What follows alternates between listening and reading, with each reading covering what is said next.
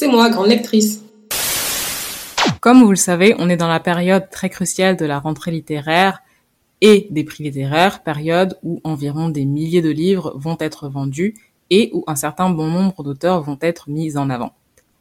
L'année dernière, on avait une petite fierté de savoir que Mohamed Mbungarsar avait gagné le prix Goncourt, et si pour certains c'est évident, on peut encore se demander à quoi servent les prix littéraires et pourquoi les a-t-on créés. Donc, sans plus attendre, c'est parti pour une petite histoire des prix littéraires. Pour commencer, vous n'êtes pas sans savoir qu'en France, on a toujours été versé dans la littérature. Ça fait partie de notre héritage et de notre culture, et c'est pour ça qu'aujourd'hui, on continue d'avoir ces prix.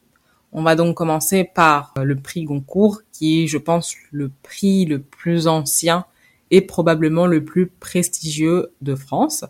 Donc, le prix Goncourt a été créé par deux frères, les frères Goncourt, Edmond et Jules, qui voulaient défendre la littérature en tant qu'art. Quand ils étaient encore en vie, ils animaient un genre de salon dans le même style que celui euh, des précieuses au XVIIe siècle, dans un tel particulier parisien que tout le monde s'amusait à appeler le grenier. Ils avaient pour objectif de faire concurrence à l'Académie française qui, déjà au début du XXe siècle, était jugée trop conventionnelle et pas assez innovante, comme quoi. Et c'est ainsi que quelques années plus tard, l'aîné des Goncourt, réfléchissant à son testament, écrivait qu'il souhaitait créer une académie des hommes de lettres qui récompenserait chaque année, je cite, le meilleur roman, au meilleur recueil de nouvelles, au meilleur volume d'impression, au meilleur volume d'imagination, en prose et exclusivement en prose, publié dans l'année. C'est comme ça qu'en 1902, le prix Goncourt a vu le jour et les membres de l'académie sont au nombre de 10. sachez qu'ils ne perçoivent aucune rémunération pour ça. En revanche, ils ont droit à un petit dîner un mardi par mois euh, chez le prestigieux restaurant Drouan. Pas mal, hein? Le prix est décerné euh, chaque année, généralement aux alentours du mois de novembre. Il y a quelques règles à respecter. Par exemple, le prix ne peut être décerné qu'une seule fois à, à un seul et même écrivain. Le tout premier prix a été remis à John Antoine No pour son roman euh, Forces ennemies qui raconte l'histoire d'un homme enfermé dans un asile psychiatrique et qui tombe amoureux d'une femme, elle aussi internée dans le même établissement que lui. Petit hic, lui, il n'est pas vraiment sûr d'être fou. Le tout dernier prix, comme je l'ai dit précédemment, a été remis à Mohamed Mungarsar pour son roman La plus secrète mémoire des hommes qui, lui, raconte l'histoire de Digan, un écrivain sénégalais qui tombe sur un mystérieux livre dont on a perdu la trace de l'auteur très grossièrement, hein, il va se lancer sur la piste de ce mystérieux auteur. C'est vraiment très très grossièrement, mais je pense que euh, le livre euh, vaut vraiment la peine d'être lu. C'est à peu près tout concernant le prix Goncourt, mais avant de passer à la suite, je dois vous dire une chose très importante. Bien que les deux frères avaient pour but de valoriser la littérature et étaient eux-mêmes écrivains, ils étaient réputés pour être de très très mauvais auteurs. Et André Gide lui-même dirait que pour apprendre comment ne pas écrire, il vaut mieux lire les frères Goncourt.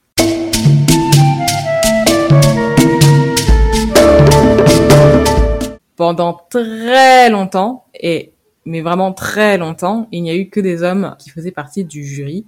Et pendant très longtemps, aucune femme n'a gagné ce prix parce que probablement elles sont trop idiotes et elles savent pas écrire. Et c'est donc euh, à ce moment-là que le prix féminin euh, décide d'entrer en jeu et d'inverser la tendance. Le prix Femina, donc, a été créé en 1904, principalement parce que le jury du concours était principalement, voire uniquement composé d'hommes, et laissait très peu de place aux femmes. C'est même pas un biais, hein, c'était très volontaire de leur part, puisque Huisman, alors jury du concours, déclarera pas de jupe chez nous.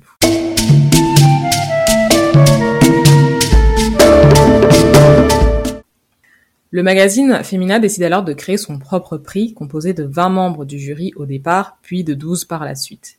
Et très ironiquement, le jury décernera un prix à un homme seulement dès la deuxième édition.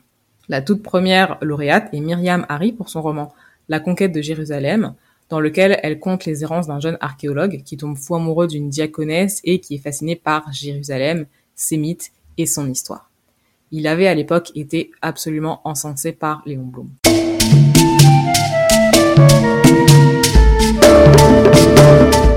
Le dernier prix a été remis à Clara Dupont-Monode pour son roman S'adapter, qui narre l'histoire d'une famille banale qui voit son quotidien changer suite à la naissance d'un enfant handicapé. Et un peu moins sérieusement, on a le prix Renaudot. Le prix Renaudot, il est plus ou moins relié au prix Goncourt, je vous explique tout de suite pourquoi. Donc en 1925, il y avait plusieurs journalistes qui se sont réunis euh, devant le restaurant de Rouen, justement le fameux restaurant de Rouen, en attente de savoir qui allait être le nouveau primé du concours, et c'était long, très très long. Donc euh, ils ont décidé de partir manger, et euh, ils ont commencé à plaisanter sur le fait de créer leur propre prix littéraire, mais vraiment juste comme ça pour la blague. Sauf que l'un des journalistes qui était présent a pris cette idée vraiment à cœur et au début, euh, le but c'était pas de faire de l'ombre au prix Goncourt. Hein. Ils veulent même carrément prendre le contre-pied et décident de choisir un livre qui se veut un peu décalé et amusant. En tout cas, ça c'était l'idée de départ. Finalement, ils ont choisi un livre, euh, un ouvrage tout à fait sérieux, qui est Nicolas Pécavi ou l'affaire Dreyfus à Carpentras d'Armand Lunel. Donc, selon moi, ça a quand même l'air assez drôle car ça raconte l'histoire d'un homme antisémite au possible qui finit par découvrir qu'il est de descendance juive et ça finit par lui faire perdre la raison. Ce prix en question, je crois bien qu'il est divisé en trois ou quatre catégories qui comprennent, parce que vous avez peut-être l'impression d'entendre très très souvent parler, mais c'est parce qu'il y a différentes catégories justement, qui comprennent du coup le prix Renaudot des lycéens, le prix Renaudot de l'essai et le prix Renaudot du livre de poche et le prix Renaudot Renaudot. Pour le nom, il a été choisi non pas par rapport à un des journalistes qui l'a créé, mais en hommage à Théophraste Renaudot, qui est le créateur du tout premier journal périodique en France au XVIIe siècle. Donc c'est un hommage un peu à la profession. Plus de 90 auteurs ont été primés depuis la création du prix, et il a pour but de récompenser un ouvrage qui se veut original, qui est sorti dans l'année et qui n'a jamais été récompensé. Donc s'il a gagné le prix Femina ou le prix Goncourt avant, c'est mort. Euh, à peu près pareil que le prix Renaudot, donc, mais ils essaient quand même de s'en différencier un peu.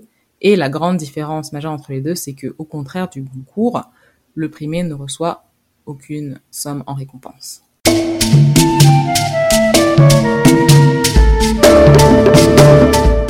Et enfin, le dernier prix dont j'ai envie de discuter avec vous. Alors, on s'entend, il existe plein d'autres prix. Là, on parle vraiment des prix d'automne et encore pas de tous les prix d'automne, mais des plus euh, des plus renommés, les plus importants. Mais du coup, euh, je voulais qu'on parle du prix euh, L. Le prix L, c'est un peu un raccourci en fait, puisque le nom complet, c'est le Grand Prix des lectrices L, qui a été euh, créé par le magazine féminin Elle en 1970, donc très tard par rapport aux autres. Parmi les jurys des précédents prix on vient de parler, on compte un nombre incalculable d'hommes, ce qui a pu faire polémique à de nombreuses reprises. Et donc, par opposition à tous ces prix, le magazine féminin Elle décide en 1970 de créer son propre prix composé de professionnels pluridisciplinaires cette fois. Donc euh, pas uniquement des auteurs et pas uniquement des journalistes, mais aussi des écrivains, des éditeurs, enfin bref, des professionnels du livre. Et les vainqueurs du prix sont désignés par un jury de lectrices au féminin. Encore une fois, il y a en réalité trois prix, elles, qui sont le prix du meilleur roman, le prix du meilleur document et le prix du meilleur roman policier. Et ce prix s'organise de manière un peu particulière. Je sais pas trop comment ils fonctionnent les autres, enfin de manière assez simple, mais celui-là il s'organise de façon un peu particulière. Je vous explique tout de suite pourquoi. Chaque année, il y a 120 lectrices amatrices qui sont sélectionnées. Et j'insiste sur le amatrice, il y a à peu près 8 jurys de 15 lectrices et chaque jury lit environ 7 livres et choisit sa sélection qui sera ensuite lue par les 6 autres euh, jurys prochains, etc., etc. Par contre, le prix n'a pas forcément vocation à primer une autrice au féminin, contrairement à ce qu'on pourrait croire, parce qu'il s'appelle elle. Ici, c'est plutôt le choix du jury qui est important, et c'est pour ça que parfois, vous pouvez voir certains hommes recevoir ce prix. Le dernier en date à avoir été primé, le dernier euh, livre en date à avoir été primé, hein, pas le dernier auteur, est le roman d'Anne Berest qui s'appelle La carte postale. Je vous lis le résumé très rapidement. En 2003, l'écrivaine reçoit une carte postale anonyme sur laquelle sont notés les prénoms des grands-parents de sa mère, de sa tante et de son oncle mort à Auschwitz en 1942. Elle enquête pour découvrir l'auteur de cette missive et plonge dans l'histoire de sa famille maternelle, les Rabinovich, et de sa grand-mère Myriam, qui a échappé à la déportation. Le tout premier prix, euh, celui de 1970, a été donné à Arlette Grebel pour son roman Ce soir Tania. C'est l'histoire d'un amour impossible entre une jeune femme de bonne famille et un riche bourgeois.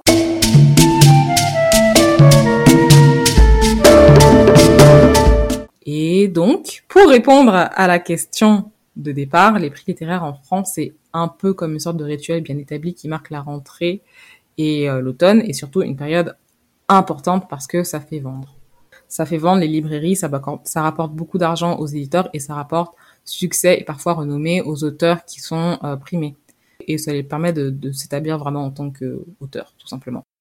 J'ai aussi remarqué que du côté des auteurs, ça rapporte une certaine, on va dire, culture légitime, parce que si on y réfléchit bien, on peut très vite engager la conversation sur les derniers prix littéraires, parce qu'ils sont mis en avant partout, vous les voyez dans le métro, vous les voyez sur les affiches, vous les voyez, euh, bon, peu importe, partout.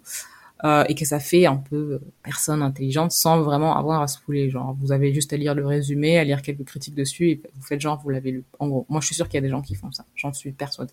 Voilà, c'est à peu près tout ce que je voulais vous dire sur euh, ces trois prix. J'espère que vous avez appris euh, beaucoup de choses. Moi, en tout cas, j'ai appris euh, certaines choses. Ça m'a fait plaisir de faire ces petites recherches.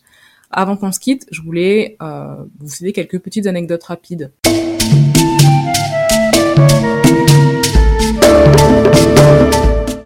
En numéro 1, le Goncourt a mis 40 ans avant de récompenser une femme, et il s'agissait de pas moins que Elsa Triolet. Si je dis pas de bêtises, je crois que mes informations sont à jour. La dernière femme à avoir été récompensée par le concours était Amélie Nothomb. La seule femme noire à avoir été récompensée était Marie Ndiaye pour son roman Trois femmes puissantes, dont je vais vous lire le résumé très rapidement. Donc trois récits, trois femmes qui disent non. Elles s'appellent Nora, Fanta, Kadidemba. Chacune se bat pour préserver sa dignité contre les humiliations que la vie lui inflige avec une obstination méthodique et incompréhensible. Donc je pense que celui-là, vous devez en avoir entendu parler parce qu'il avait vraiment... Euh, il avait vraiment éclaté à l'époque et même encore aujourd'hui, on en parle beaucoup, beaucoup, beaucoup. Donc si ça vous dit un truc, voilà, c'est ça. Le premier homme noir à avoir été récompensé pour un concours, c'était René Maran. René Maran, c'est euh, un homme d'origine guyanaise et le roman qui a été récompensé à l'époque, c'était euh, Batouala. Et c'était un scandale énorme, je crois, en 19, dans les années 1920. C'était un précurseur de ce qu'on appelle euh, à l'époque la négritude. Ça parlait en fait du système colonial. Et enfin, pour terminer, je crois qu'il n'y a pas de prix littéraire qui récompense les livres diversifiés. Euh, si jamais quelqu'un veut en créer un, pourquoi pas. Cet épisode touche désormais à sa fin. Évidemment, j'ai cité que trois prix, mais il en existe beaucoup plus, comme je vous l'ai dit précédemment. Et avant qu'on se quitte, cette fois-ci pour de vrai, j'ai deux questions. Est-ce que les prix peuvent influencer vos lectures? Est-ce que vous dites ah tel auteur a gagné ce prix, donc euh, j'aimerais bien lire ce livre, ça a l'air intéressant Et selon vous, est-ce que les prix littéraires sont destinés à tout le monde? Parce que des fois, moi j'ai tendance à me dire que peut-être le niveau intellectuel de du livre en question est peut-être trop élevé pour moi, etc. Donc généralement, j'avoue que je les regarde, je ne les regarde même pas. Voilà.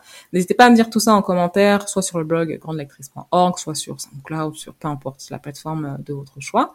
Euh, je vous dis à tout bientôt. Ciao, ciao. Si tu as aimé cet épisode, n'hésite pas à aller écouter le dernier en date et pour te convaincre, voici un petit aperçu. Il est sur la liste aussi. Ah, trop bien Super. J'espère que tu en apprécieras, surtout qu'il y a des moments spicy. Mais euh, les gars, je sais que dans la romance, c'est un truc qui plaît beaucoup, mais moi, je ne lis pas les scènes. Euh... Quoi Je ne lis pas. Voilà. What? Ça... Why, why you don't read the spicy? À tout bientôt, j'espère, sur le podcast Grande Lectrice.